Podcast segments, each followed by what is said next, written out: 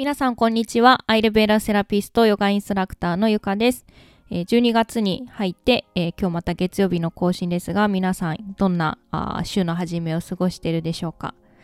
えサロンの方はですね、やっぱり予約が増えてきまして、えちょっとバタバタしてるんですけれども、その予約していただいたお客様の中には、最近あ飲み食いがやっぱり年末にかけて増えてきていてちょっと体の中が大荒れですがよろしくお願いしますみたいなメッセージをくれた方もいてあやっぱ年末になると皆さん会食が増えるとか忘年会とかね増えてちょっと胃に負担がかかることが多くなってくるのかなというふうに思いましたが私はですね、えっと、お酒を今全然飲まないんですよ。えー、ほんとちょっとだけ飲んだだけでも結構酔っ払っちゃうというか眠くなったりだるくなったりするのでもうほぼお酒を飲まないんですけどそんな私もですね20代半ば頃まではめちゃくちゃあお酒を飲んでいました。もう酒豪というかあ一回飲み行くとあの盛り上がっちゃったりすると友達とワインを一人一本開けるぐらいは全然飲めていたので結構飲めるタイプだったんですけれども今は本当にもう2口飲んだぐらいでもこの前もちょっと眠くなるぐらいだったので飲めない感じなんですがこういう風になっていったのはえっ、とおそらくパンチャカルマが理由じゃないかなと自分で思っています。パンチャカルマというのは初めて聞いた方もいるかもしれないんですが、えーアイルベーダのいわゆる浄化療法というふうに言われております。浄化療法っていうとどういうイメージが湧きますかね？なんか危ない浄化とか言うとなんかね危ないイメージを持たれたらあの嫌だなと思うんですけど一応アイルベーダの治療法の一つになっていまして日本でもハタイクリニックという東京にあるクリニックで受けることができるようなんですが私は過去に、えーこれは2回ですね。2回ともインドで、えー受けたことがあります、えーパンチャというのは5つという意味でカルマというのは方法という意味で訳されるんですが5つの方法を用いて体の中の毒素を排出して体をきれいにしてで自分自身が持つ本来の体の機能に戻していくというようなあ療法があります。5つのやり方っていうのが私は最初これを聞いた時にすごくびっくりしたんですけれども、え1個目が1個目というか1つがオート法といって、えーまあ、吐くような療法 そして、え2つ目があ下剤を飲んで下すような方法。下剤法。で3つ目があ干潮法。そのままで 干潮するやり方。そして4つ目が鼻にオイルをこう垂らす。点鼻法。そして5つ目があ遮血法といって、えー血を抜くようなやり方になります。で、えっと、この、まあ、吐くっていうのはもうそのまま吐くそうです。私はこれをやったことがなくてですね。吐くんですけど私がそうそうやったことあるのはえっ、と干潮とおナスや天鼻法とあこの2つだけか。この2つだけなんです。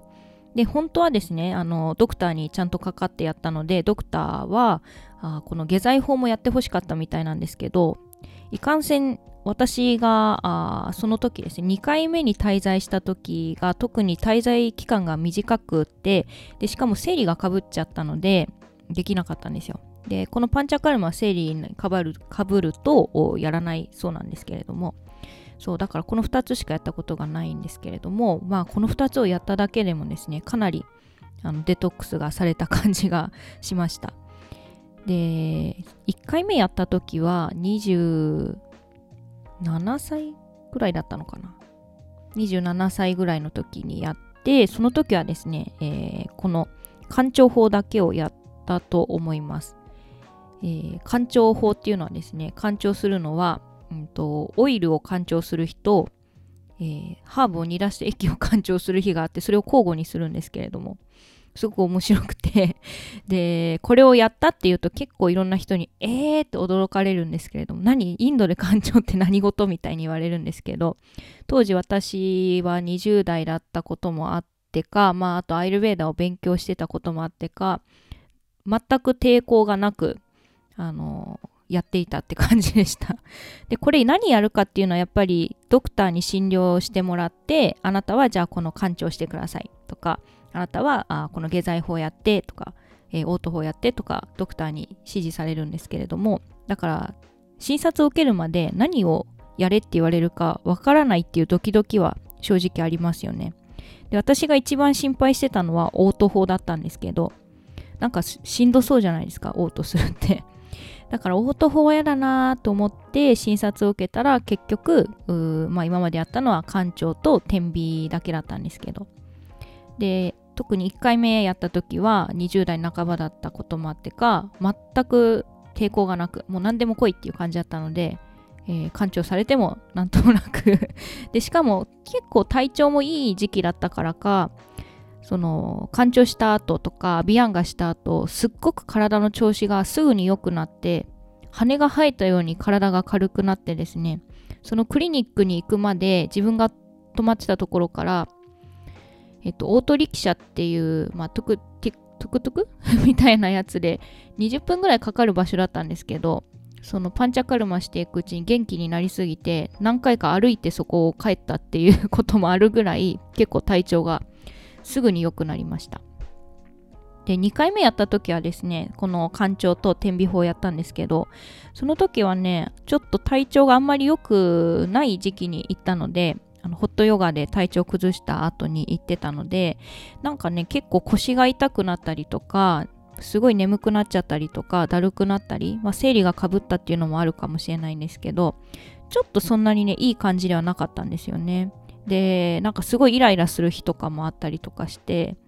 なんか1回目よりすっきりしないなみたいなのがあったんですけどでもですねその2回目が2回目のパンチャカルマをしてからがあその一番なんだろうお酒に関して全然飲みたいって思わなくなったし弱くなったんですよ。で1回目と2回目の間の時はそこまで正直すっごい体が変わったって感じはなかったんですよね。だから2回目にパンチャカルマした後の方がすごく体が変わった感じがしてそう。であとなんか精神的にもちょっとより落ち着いた感じがしましたね。でこれはまあもしかしたらパンチャカルマが理由なだけじゃなくてアイルベーダーのあの生活法を取り入れてどんどん年数が経っていくうちにどんどんその浄化されるというか体の中がより綺麗になってってお酒が弱くなったとかもあるのかもしれないですけどね。というかまあこの体が綺麗になったからお酒が弱くなったっていうのが本当にその通りなのかっていうのも自分でちょっとわからないんですけれども でもねなんかその本当にお酒を飲みたいって思わなくなったりとか弱くなったっていうのがこの2回目のパンチャカルマを終えた後からより一層自分で実感してるので、まあ、そういうのもあるんじゃないかなというふうに思ってます。